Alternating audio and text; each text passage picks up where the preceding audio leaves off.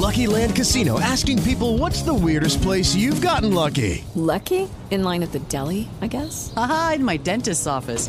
More than once, actually. Do I have to say? Yes, you do. In the car before my kids' PTA meeting. Really? Yes. Excuse me, what's the weirdest place you've gotten lucky? I never win and tell. Well, there you have it. You can get lucky anywhere playing at LuckyLandSlots.com. Play for free right now. Are you feeling lucky? No purchase necessary. Void where prohibited by law. 18 plus. Terms and conditions apply. See website for details.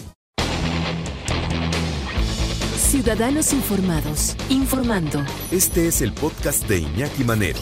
88.9 Noticias. Información que sirve. Tráfico y clima cada 15 minutos. Se puso sobre la mesa una investigación hecha en los años 40 del siglo pasado, en plena Segunda Guerra Mundial, por cierto. Y, y la pone en la mesa ni más ni menos que el doctor eh, Horacio Astudillo de la Vega, doctor en ciencias en la especialidad de biomedicina molecular, presidente del Consejo de la Nofarmacia Group y una de las personas que más saben de cáncer en este, en este país. Mi querido doctor, ¿cómo estás? Bienvenido. Un gusto, Iñaki, como siempre. Como siempre. Eh, tache, otro tache para el azúcar. Digo, no se trata de satanizarlo, se trata de, pues ya de bajarle, ¿no? Al consumo del azúcar, mi querido doctor. Así es, Iñaki, tenemos que tener cada vez más control porque nuestro sistema de salud este, está desbordándose con este tipo de problemas. Sí, ¿verdad? Ya, además, el asunto económico, tienes toda la razón del mundo. Digo, yo lo veo también por el asunto médico y el asunto de la tragedia de que un niño de 10 años, pues de repente caiga con una, con, con una diabetes tipo 2, ¿no? Sea, Una cosa increíble. O, o el, el, el síndrome metabólico. Ahora, ahora cáncer alimentado por azúcar. Así es. Como las azucaritas del desayuno. Y, Exactamente, así como lo acaba de escribir.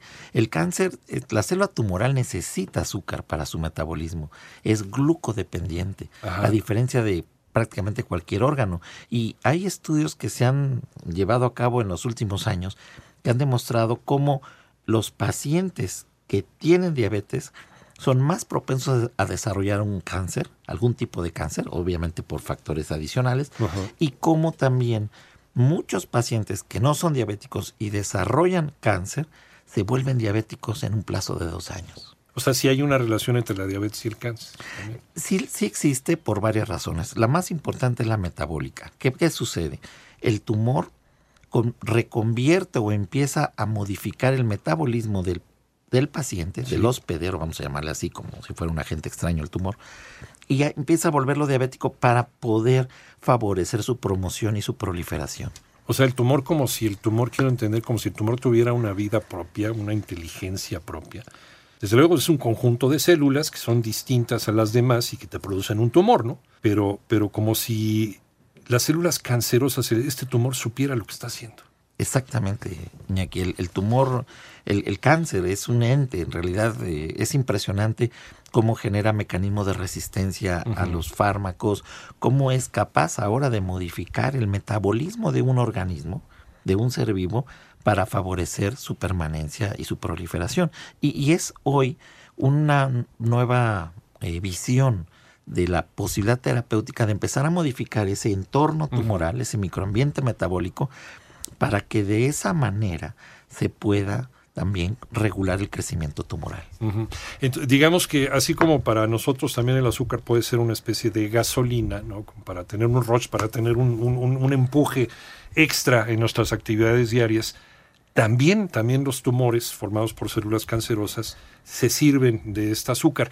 1942, esto ya lo había, ya lo había platicado, lo había puesto en la mesa Otto Heinrich Warburg. ¿Por qué no lo pelaron? Cuestiones comerciales. Muy buena pregunta, Iñaki. ¿Por qué no le hicieron caso al doctor? El, el problema quizás, yo, mi, mi respuesta a esto son, son- podemos hablar de teorías conspiracionistas, conspiracionistas que, entran al ruedo. Bueno, yo pero- te invito a cenar y lo platicamos ahí todo el... Pero la Ajá. verdad es que creo que se adelantó demasiado a su tiempo. Ajá. Se adelantó demasiado, la bioquímica era muy incipiente, venía co- corriendo la carrera de la genética, que por ahí empezaba también, ya había muchos, muchos eh, eh, anuncios. El, el problema es que de pronto, después de más de 60 años, 70 años, más de 70 años, nos damos cuenta que no hemos podido resolver un problema y que las causas genéticas no, lo- no nos explican todo el mecanismo oncogénico. Le hicieron lo mismo que a Galileo y que a Copérnico. Los, lo- Hicieron el feo. Totalmente. Ajá. Totalmente. Y yo, o- o- hoy en día empieza a ver esta, voltear la cabeza y empezar a rescatar. Sí le hicieron un poco de caso a Barbour porque eh, de hecho el método más poderoso que hay para identificar tumores en los sistemas de análisis, la tomografía por emisión de positrones, se basa en el metabolismo del azúcar. Se mete un azúcar marcada radioactivamente y después se, se detectan los sitios que son, se le llaman hipermetabólicos, que es donde metabolizan más rápido el azúcar, ahí está el cáncer. Es el único efecto Barbour que está aplicado al, al cáncer hoy en día. A la detección oportuna y temprana del cáncer. también. Sí puede detectar tumores de, de casi medio milímetro de diámetro. Pero esta correlación entre el consumo masivo exagerado de azúcar, el no hacer ejercicio, porque también el estilo de vida, y el cáncer, es lo que todavía pues no, no, no hemos entendido, no se está aplicando como un consejo del doctor a su paciente.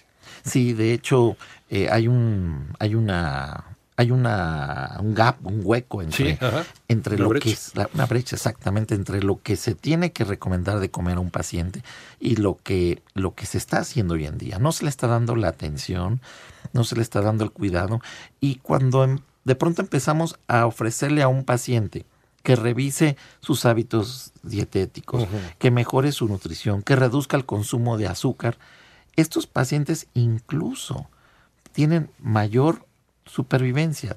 Al menos el cáncer va, va, va a generarle un, va, va a tener un mayor periodo de vida. Esto se empezó a ver en algunos estudios, especialmente europeos, y, y es como que una tendencia que se empieza a aplicar ahora para fortalecer y apoyar el tratamiento que naturalmente se le da a un paciente. O sea, si reducimos el consumo de azúcar o eliminamos el consumo de azúcar en un paciente con cáncer, eh, dentro de esta, de esta lógica quiero pensar, ¿mejoraría el tratamiento, mejoraría la respuesta del paciente al tratamiento contra el cáncer? Totalmente, totalmente. Incluso el periodo de supervivencia sería mayor. Hay un dato muy importante, Iñaki. Mucho se hablaba de que alcalinizar nuestro metabolismo y que alcalinizar y salieron las agüitas con bicarbonato Sí, y sí. jugo de limón. No, no, ese era el concepto y no estaba mal. La- lo que estaba mal es la forma de aplicarlo. Cuando el metabolismo es exclusivamente anaeróbico, dependiente del azúcar, de la glucosa, el microentorno tumoral se vuelve ácido. Y cuando tiene componente oxidativo, o sea, se, se utiliza el oxígeno, es una forma más activa de producir energía, el metabolismo de su microentorno es alcalino. Entonces, cuando decimos, hay que, decía el eh, decían las premisas, hay que alcalinizar para curar, sí, es cierto, pero hay que alcalinizar el metabolismo, o sea, hacerlo no glucodependiente, porque un metabolismo glucodependiente acidifica el- el microentorno. Entonces, bajar el consumo. A ver, eh, todos estos sucedáneos que aparecen, que están apareciendo en el mercado de stevia y demás del azúcar, ¿sí, sí podrían eh, sustituir el consumo de azúcar en un enfermo de cáncer? ¿O hay que eliminar cualquier traza de cáncer, de, de- de azúcar o de lo que se parezca de azúcar? Sí, sí hay que eliminar un poco el azúcar. Ajá. Sí hay que, que hay, hay que hay que utilizar sustitutos. El stevia es uno de ellos, es muy bueno, especialmente cuando es natural. De hecho, ya se habla de los estevianócidos, Sí. que son elementos que incluso favorecen la resistencia a la insulina. Este, pero, pero lo más importante es el consumo calórico. ¿Cuánta azúcar estamos consumiendo? Y hay azúcar añadida, además. Así es. Hay azúcar también añadida, que es el otro tema. El, la azúcar refinada tiene un alto índice glicémico, Sí, evidentemente.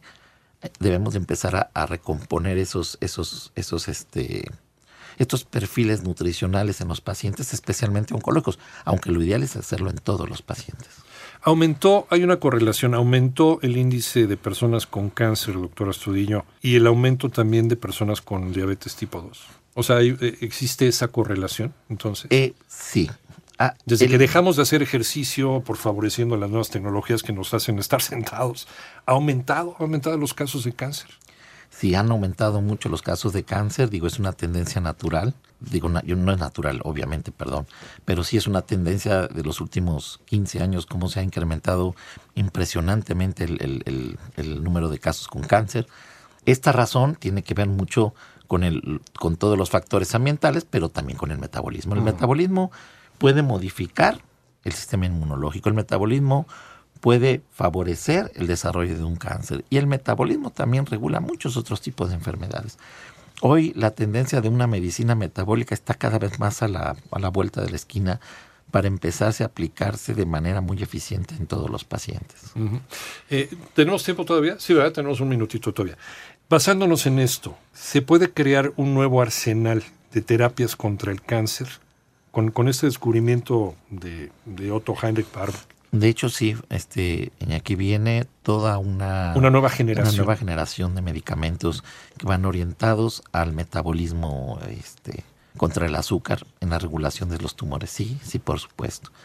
Hubo un estudio muy importante que se presentó hace dos años en, en, los Estados Unidos en donde se comparó simplemente dando metformina con tratamiento de quimioterapia y, sin, y la misma quimioterapia sin metformina y cómo la supervivencia era mayor en pacientes con tumores de, de cáncer pulmonar. Orgullosamente, este trabajo lo presentó un equipo grupo mexicano del Instituto de Cancerología y la revista Forbes en unos comentarios dijo, lo calificó como lo, de las cosas sorprendentes que se habían presentado ese año en el Congreso Mundial. ¿Sí es necesaria el azúcar o no, doctor? Sí, sí es necesaria pero en las cantidades correctas, en los tiempos correctos y de la forma correcta. ¿Cuánto azúcar me puedo tomar? Según la Organización Mundial de la Salud, creo que son este, 10 miligramos al día o así. Eh, la, azúcar como tal debe de venir incluida en los alimentos. Por ejemplo, y entre lo que se llaman carbohidratos complejos estén más eh, integradas, es mucho mejor.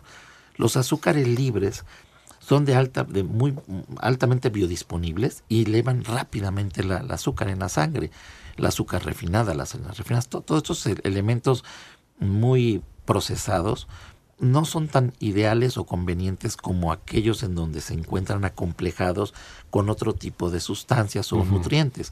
De tal manera que una dieta basada en el uso de un alimento donde existan azúcares complejos es mucho mejor, con un mayor valor nutricional, con mayor regulación en la biodisponibilidad y que no incrementan abruptamente el azúcar en la sangre.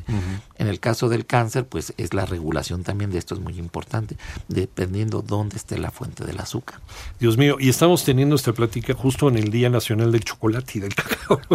Pero bueno, sí, la culpa no la tiene el chocolate, sino también el azúcar que se le añade y demás, el cacao. ¿Qué pasa con una persona que ha sido diagnosticada con, con cáncer, doctor Estudio? ¿Tiene que dejar totalmente el azúcar? Eh, se acabaron los pastelitos, se acabaron las galletitas, se acabó el, azúcar si quiere mejorar su condición y que, ya nos lo decías tú hace un momentito, que los tratamientos funcionen mejor. ¿Funciona mejor la quimio sin azúcar? Definitivamente, incluso hoy hay estudios que no solamente mejoran mejor sin azúcar, eh, mejoran, mejoran, eh, funcionan mejor al parecer, esto es una muy preliminar, pero al parecer hasta en ayuno, lo, lo cual es sorprendente, ¿no? Lo, lo que sí es importante y, para un paciente eh, con cáncer es que debe de poner mucha atención a su nutrición y reducir el consumo calórico y el consumo de azúcar. Eso es una pieza hoy fundamental porque es como ponerle combustible o, fuego, combustible al, al, fuego, ¿no? E, eso es algo que ya está muy bien definido. Todavía no tenemos esos esos eh, estándares de cómo lo vamos a hacer, evidentemente el paso número de la dieta, y qué tipo de medicación o qué tipo de suplementación debemos empezar a trabajar para ayudar al paciente. ¿Funcionaría una dieta, un régimen como el que llevan las personas con diabetes, que viven con diabetes, en una persona con cáncer? Seguro que sí. es, es casi un hecho que un paciente que, que con cáncer que regula el consumo de su azúcar y lo lleva a un nivel como si fuera paciente diabético, por supuesto que se va a beneficiar. De hecho, nosotros tenemos algunas experiencias con nuestro equipo de nutriólogos donde vemos claramente cómo el paciente cuando lleva un, sin dejar sus tratamientos, claro, lleva un control más estricto de su azúcar, siendo no diabético, cómo el paciente mejora, tiene una mayor calidad de vida y no solo eso, sino también expectamos que puedan tener una mayor supervivencia una sobrevida de mejor 10, 20 años, que eso ya es eh, hablar de casi, casi una curación, ¿no? Estar libre de la, de la enfermedad. ¿Por qué es tan rebelde a veces el cáncer? A veces, a ver, una persona que de repente va a su última revisión y le dicen, pues eres sobreviviente al cáncer. Pero años después regresa. Y regresa de una forma muy agresiva. ¿Qué será? ¿Nos dejamos, otra vez volvimos a la alimentación de siempre, volvimos a retomar el azúcar de una manera desordenada? ¿Qué pasó? Ese es un ejemplo muy, muy interesante y muy bonito y voy a tratar de explicarlo. Aplica para, yo digo, más de la mitad de los, las recurrencias se llaman. sí, Un cáncer cuando clínicamente dice el médico ya está curado, puede gener- dejar lo que se llama enfermedad residual mínima, que ya no la puede ver un tomógrafo, que ya no la puede ver un estudio de emisión por positrones, porque tienen límites resolutivos, ¿no? Claro. No pueden ver tumores menores de, algunos dicen que de menores de 2 milímetros. Pero en 2 milímetros de tumor o células circulantes tumorales, pues hablamos de millones o miles. Que están en el torrente sanguíneo y que no se pueden detectar por un examen convencional. Correcto. Ajá. Estas van a buscar, mm, a veces buscan santuarios inmunológicos, sitios, por ejemplo, que puede ser la médula ósea, donde no hay vigilancia inmunológica normal. O el sistema hay- linfático. O el sistema linfático. Ajá. Y ahí se alojan y se quedan quiescentes, se duermen.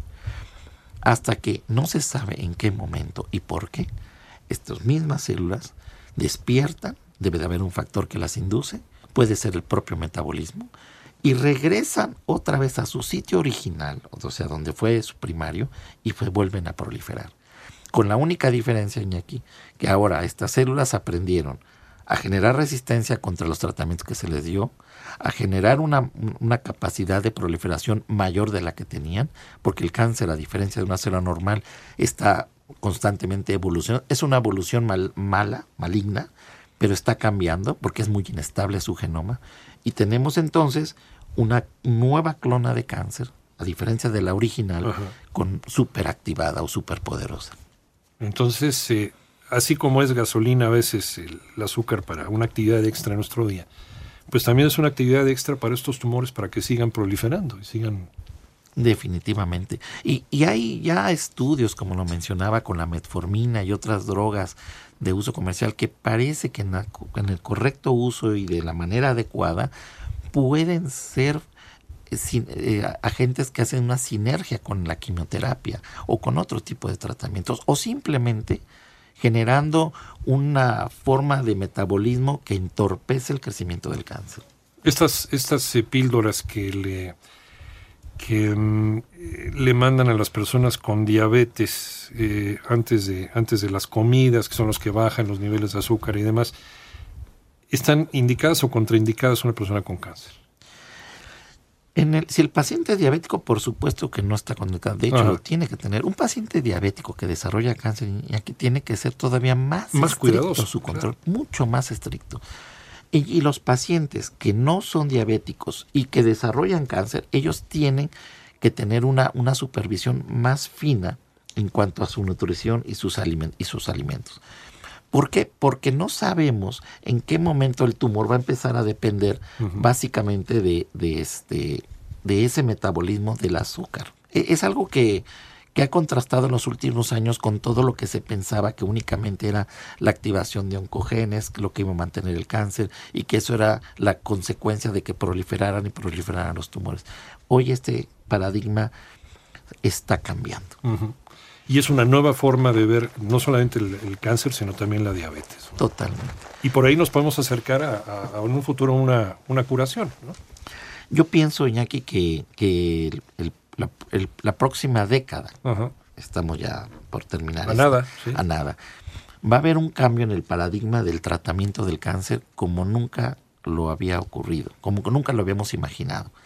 Y va a ser con una base en el sentido del tra- el trasfondo metabólico, que además es la causa prácticamente de todas las enfermedades. Es, es una piedra fundamental de todas las enfermedades ne- crónico-degenerativas que son las que aquejan más a nuestra población. Como, como último dato muy valioso, Sí. Iñaki, quiero decirte que nuestro, nuestro sistema de salud se va a impactar mucho en los próximos años porque Por el sobrepeso y la por el obesidad. sobrepeso y la obesidad. y Ya, por claro. otro, otro factor muy importante, Iñaki.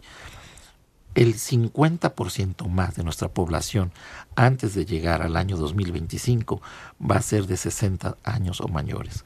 Y el primer factor de riesgo, estadísticamente hablando, asociado a cáncer se llama edad.